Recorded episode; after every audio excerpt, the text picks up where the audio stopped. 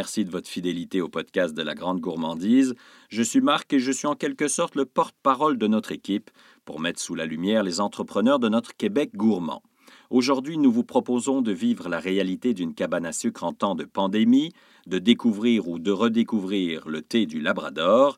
Mais avant tout, bec sucré, je m'adresse à vous. Notre premier invité va vous charmer avec ses recettes pour le moins appétissantes. Mon nom est Fanny Thériault, je suis de la pâtisserie Mesdemoiselles Gâteau, je suis copropriétaire. Mesdemoiselles Gâteau, c'est une petite pâtisserie de quartier dans le quartier Villeray et je suis copropriétaire avec Isabelle Leroux. Quels sont tes produits, Fanny? Ils doivent être gourmands si j'en crois le nom de l'entreprise. oui, absolument. Euh, on offre surtout des produits euh, faits avec des produits locaux. Donc, on a une collection d'entremets de souvent 5 à 6 desserts différents par saison. Donc, on travaille avec euh, les produits de la saisonnalité. Nous avons aussi quelques contrats commerciaux. Donc, nous faisons la revente. Et on offre aussi les gâteaux sur mesure, les événements spéciaux, euh, corporatifs, mariages, fêtes d'enfants. Donc, avec tout ça, on est pas mal occupés. Vous êtes toutes les deux diplômées de l'ITHQ. Qu'est-ce qui vous a emmené vers la pâtisserie? Ah, c'est une bonne question. C'est euh, sûrement une réponse différente euh, pour moi et mon associé. Euh, j'étais déjà, je travaillais en restauration, mais plutôt en cuisine de traiteur et j'avais besoin de peaufiner comme mon, enseignement. J'avais besoin de plus de précision. J'ai un certain talent artistique, donc c'est moi qui vais faire les gâteaux décoratifs. C'est pour ça que je me suis perfectionner, disons, en pâtisserie plutôt qu'en cuisine. Isabelle a toutefois un, autre euh, background, disons, qu'elle a fait euh, sciences politiques, qui n'était pas du tout en, cuisine ni en alimentation. Et on a fait l'école ensemble, on s'est rencontrés là-bas. On a continué nos expériences personnelles à l'emploi de deux employeurs totalement différents, puis on gardait contact. On a voulu créer notre propre gamme de produits. C'est pour ça qu'on a créé Mesdemoiselles Gâteau. Est-ce que vous proposez la livraison? Vous vendez comment vos produits en ce moment? Présentement, nous n'avons pas de service de livraison. Toutefois, nous prenons les commandes à distance. Les clients viennent en boutique chercher leurs commandes qui sont préétablies. Euh, on fait le paiement euh, par téléphone avec des cartes de crédit. Sinon, les produits de Mesdemoiselles Gâteau sont disponibles aussi dans les paniers LUFA. C'est une plus petite offre de service qu'à l'habitude pendant ces temps spéciaux. As-tu vu une différence dans les ventes et ta façon de travailler, surtout que vous, vous êtes sur l'île de Montréal? Assurément, parce que nos clients commerciaux sont tous fermés. Évidemment, les restaurants, les cafés, les bars sont tous fermés. Donc, tous ces clients-là, euh, on les on ne les dessert plus. La clientèle en boutique non plus, on a arrêté pendant les quatre premières semaines. On commence tout juste à réouvrir des heures restreintes parce que j'ai une équipe plus petite aussi.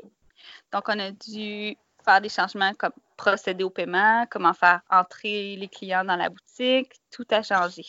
Finalement, une grosse adaptation pour vous. Vraiment beaucoup, surtout pour mon, mon équipe. On est une équipe réduite. On n'offre pas les mêmes services. On a ajusté aussi ce qu'on offre euh, comme dessert. On fait plus de sur-mesure, puisque les sur-mesures, c'est pour des réceptions de plus grandes ampleurs avec plusieurs personnes. Donc, on n'en fait pas non plus. Ça fait une grosse différence dans les rentrées de commandes. Merci Fanny. On ne le dira jamais assez. L'adaptation est le mot-clé de tous les chefs d'entreprise, quel que soit le secteur dans lequel ils travaillent. En 2020, on n'aura pas pu aller à la cabane à sucre pour cause de fermeture imposée par le gouvernement, pour des raisons de santé bien sûr, mais certaines cabanes se sont adaptées pour vous fournir leurs délicieuses recettes. En voici un exemple. Je m'appelle Félix Bernard, je suis euh, l'un des copropriétaires de la petite cabane de la côte. C'est une cabane à sucre à Mirabel, dans les Laurentides. Euh, en fait, notre histoire, je vous dirais, c'est mon grand-père qui a commencé ça il y a euh, plus d'une trentaine d'années. C'est lui qui a, débuté la, cabane à sucre et la table champagne. Mon père a ensuite euh, repris la, compagnie familiale. Il a fait plusieurs euh, agrandissements. On a ajouté euh, des extensions à la bâtisse. On a, on a passé d'une vingtaine de places à aujourd'hui, on peut en accueillir 400 par service. L'été, on fait des repas champêtres euh, pour, euh, pour les mariages. Puis on fait des réceptions aussi pour euh, des anniversaires, des parties de bureau, des parties de Noël. Félix, votre cabane est-elle classique avec tous les produits traditionnels d'une cabane? Je vous dirais, nous, on est une cabane à sucre plus traditionnelle que, commerciale. Ce sont tous mm-hmm. des recettes de mon arrière-grand-mère. Donc, on sert euh, euh, des, des de la soupe au pois. On a une mini tourtière de porc et veau.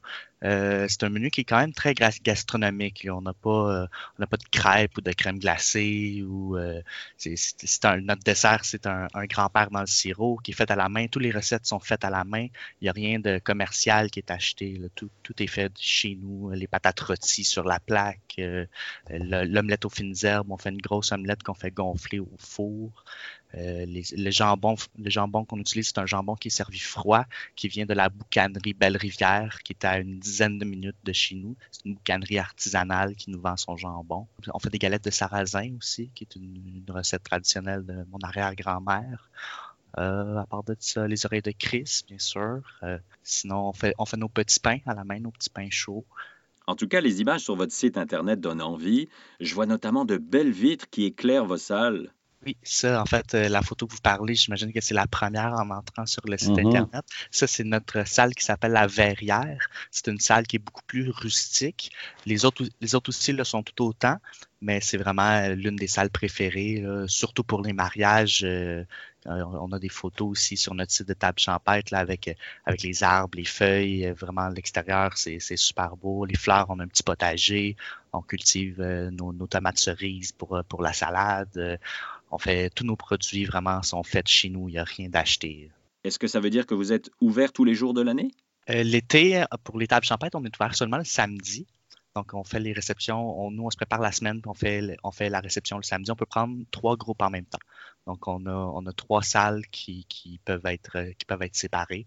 Donc, une salle par groupe. On, on prend des groupes d'une trentaine de personnes euh, minimum. Ensuite, pendant la cabane à sucre, ça, c'est euh, je vous dirais, la on commence souvent euh, fin février, la, dernière semaine de février. On fait mars, avril, ensuite la première de mai. Puis le reste du temps, c'est la, la table champêtre, euh, c'est le menu gastronomique. Comment s'est déroulé votre printemps? Avez-vous proposé des plats emportés? Oui, c'est ça. Nous, on s'est adapté. en fait, le, gouvernement a annoncé, c'était un dimanche, je crois, qu'on devait fermer nos portes. Euh, nous, on avait, quand ils ont annoncé ça le matin, on ne voulait pas canceller nos, gens qui venaient euh, le matin même. On a cancellé le service du soir, par exemple. Donc, on a fini notre journée. Puis nous, en fait, la saison des sucres, habituellement, c'est euh, du 15 mars au 15 avril. Et le, c'est là le, moment payant. Avant, le, 15, le 15 mars, tout ce qu'on accumule, ce sont des dettes. On, forme des nouveaux employés, on, prépare notre production. Nous, on vend nos, petites tourtières. Ce sont des petites tourtières individuelles. Mais ces petites tourtières-là, on les prépare à l'avance. On les prépare avant même que la saison commence. Donc, avant même de commencer la saison, on avait 20 000 petites tourtières dans nos congélateurs. Et nous, la journée où on a dû fermer, il en restait probablement autour de 16 000. Fait que nous, il y a, vraiment, on, s'est reviré de bord, euh, on s'est, on s'est assis, moi et mes parents, puis on a décidé qu'on, allait faire un, qu'on allait offrir un service de take-out. La première journée, on a eu un support monstrueux de toute la région. Quand on a posté ça sur Facebook, on a eu des partages et des partages et des partages comme qu'on n'en avait jamais vu. Ça a vraiment été une grosse journée. Puis on a senti qu'on a travaillé encore plus fort que ce qu'on aurait fait habituellement pour des, montants qui sont euh, minimes par rapport à ce qu'on aurait fait habituellement. ça a vraiment été difficile pour nous financièrement, c'est certain, mais le take-out nous a aidés euh, énormément, énormément. Est-ce que justement c'est grâce à cette formule à emporter que vous allez pouvoir continuer vos opérations? Oui, définitivement, c'est sûr qu'on va pouvoir euh, réouvrir euh, l'année prochaine. Il n'y a, aucun doute là-dessus. Puis nous, habituellement, la cabane à sucre, ça représente plus ou moins 90% de notre revenu annuel. La, table champêtre par rapport à la cabane à sucre, c'est minime. Puis même encore, on n'est pas encore certain cet été qu'on va pouvoir faire nos mariages, pouvoir faire nos réceptions. C'est même pas encore confirmé. Fait que c'est sûr qu'en en ce moment, on est en mode pour aller chercher des subventions, pour développer des nouveaux projets, pour pouvoir s'adapter. Merci Félix pour cette entrevue et bon courage à toi et ta famille. Croisons les doigts pour que les activités puissent reprendre rapidement dans ton secteur. Connaissez-vous le thé du Labrador? Y avez-vous goûté? Notre prochain invité confectionne des mélanges de plantes et de thé très originaux. Ben, je m'appelle Roxane Valquette, je suis la fondatrice de Pilki. Euh, puis dans le fond, nous autres, on se spécialise dans le thé du Labrador, puis dans les ingrédients forestiers. Donc, euh, c'est comme, c'est l'équivalent de la tisane, c'est des infusions, toutes avec des produits boréales euh, qu'on fait vraiment cueillir par des cueilleurs d'ici, parce qu'on a réalisé en fait que toutes les plantes médicinales étaient importées. Donc, c'est pour ça qu'on fait vraiment cueillir les choses d'ici, puis on crée des mélanges avec des saveurs qui n'existent plus sur le marché ou qui sont perdues comme exemple le pimbina, l'aronia, l'aune, euh, toutes sortes de choses qu'on est moins habitué de, côtoyer. Le mot pilki est en abénaki, je pense. Oui, exactement. Ça veut dire nouvelle terre parce que pour nous, c'est important de redécouvrir le terroir, redécouvrir la, richesse. Puis ça veut dire aussi nouvelle terre dans le sens de l'écologie, de repenser un peu euh, nos pratiques environnementales. Donc, euh, on fait vraiment attention à ça pour essayer d'être innovant dans nos pratiques. Roxane, tu es où et où est-ce que je trouve tes produits? Euh, nous, on est à Montréal, mais en fait, c'est notre lieu de production qui est à Montréal. On vend euh, en ligne sur notre site Internet. Sinon, on est sur une dizaine de répertoires euh, d'achats local. Puis, on est dans plusieurs points de vente physiques, ben, normalement, qui sont ouverts. donc, certaines épiceries fines, certains IGA, des spas, des, des choses naturelles comme ça. Mais d'où vient cette idée? Pourquoi tu t'es lancé dans ce projet? Ben, je réfléchissais un peu à un projet de vie, puis on a toujours dit en joke avec mes amis que je partirais en entreprise, mais ça me prenait une bonne idée. Donc, euh, je connaissais déjà le thé du Labrador, puis je marchais dans la forêt euh, à un moment donné, puis j'en ai vu.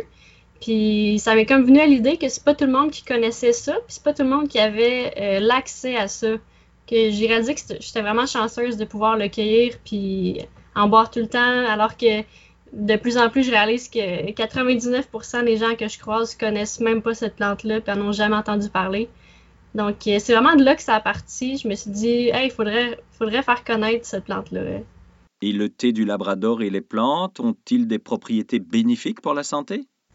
Oui, il y en a vraiment des dizaines et des dizaines, honnêtement. Euh, moi, je recherche tout sur des banques de données internationales, pas sur euh, Google, Doctissimo et tralala. Euh, donc, c'est toutes des plantes qui sont vraiment euh, très bien identifiées, très soigneusement choisies. Donc, premièrement, nos infusions, c'est vraiment pour le goût puis pour les ramener, mais ils ont toutes des propriétés euh, bonnes pour la santé. Donc, c'est principalement l'inflammation, le thé du labrador, beaucoup de, choses contre les troubles du sommeil, le diabète, les maux de tête, beaucoup de choses comme ça, mais avec toutes les, les nombreuses plantes qu'il y a, c'est vraiment des centaines de propriétés en tout qu'on peut retrouver. Est-ce que vous êtes une grosse équipe? Euh, on est deux fondateurs. En fait, c'est voulu qu'on essaie de rester le, moins de personnes possible, euh, puis de faire le plus par nous-mêmes, parce que c'est souvent ça qui fait euh, crasher les PME les premières années, quand tu commences à engager, puis là, c'est beaucoup d'argent et tout ça. Donc, on est très autodidacte, puis on aime mieux avoir, admettons, une équipe de marketing, puis avoir des pigistes pour nous aider. Euh, mais on est juste deux, puis c'est très volontaire. Est-ce que tes ventes ont baissé dernièrement? Oui, vraiment beaucoup, parce que nous, on, notre stratégie pour notre première année de commercialisation, c'était de faire des événements pour se faire connaître. Euh, donc, ça a tombé que le mois de mars, c'était un de nos gros mois où on avait des gros événements comme l'Expo Manger Santé, le Salon national de la femme. On avait comme 9-10 jours d'événements. Euh, on prévoyait faire 4000 dollars qu'on a perdu en un instant, euh, en plus d'avoir déjà payé les événements. Donc, euh, ça, a été dur, mais ça nous a forcé à, plus promouvoir le commerce en ligne, puis on a eu le temps aussi de, se ressaisir, puis de faire des choses. c'est des fois la pile qui s'accumule pendant des mois sur ton bureau, là. on a perdu, oui, monétairement à cause des événements, mais ça nous a permis de se restructurer puis de faire autre chose aussi. Merci Roxane d'avoir pris le temps de nous parler. Espérons que cette restructuration portera rapidement ses fruits. Merci à vous tous de votre écoute. On se retrouve très bientôt pour un nouvel épisode du Balado du podcast de la Grande Gourmandise. En attendant, portez-vous bien.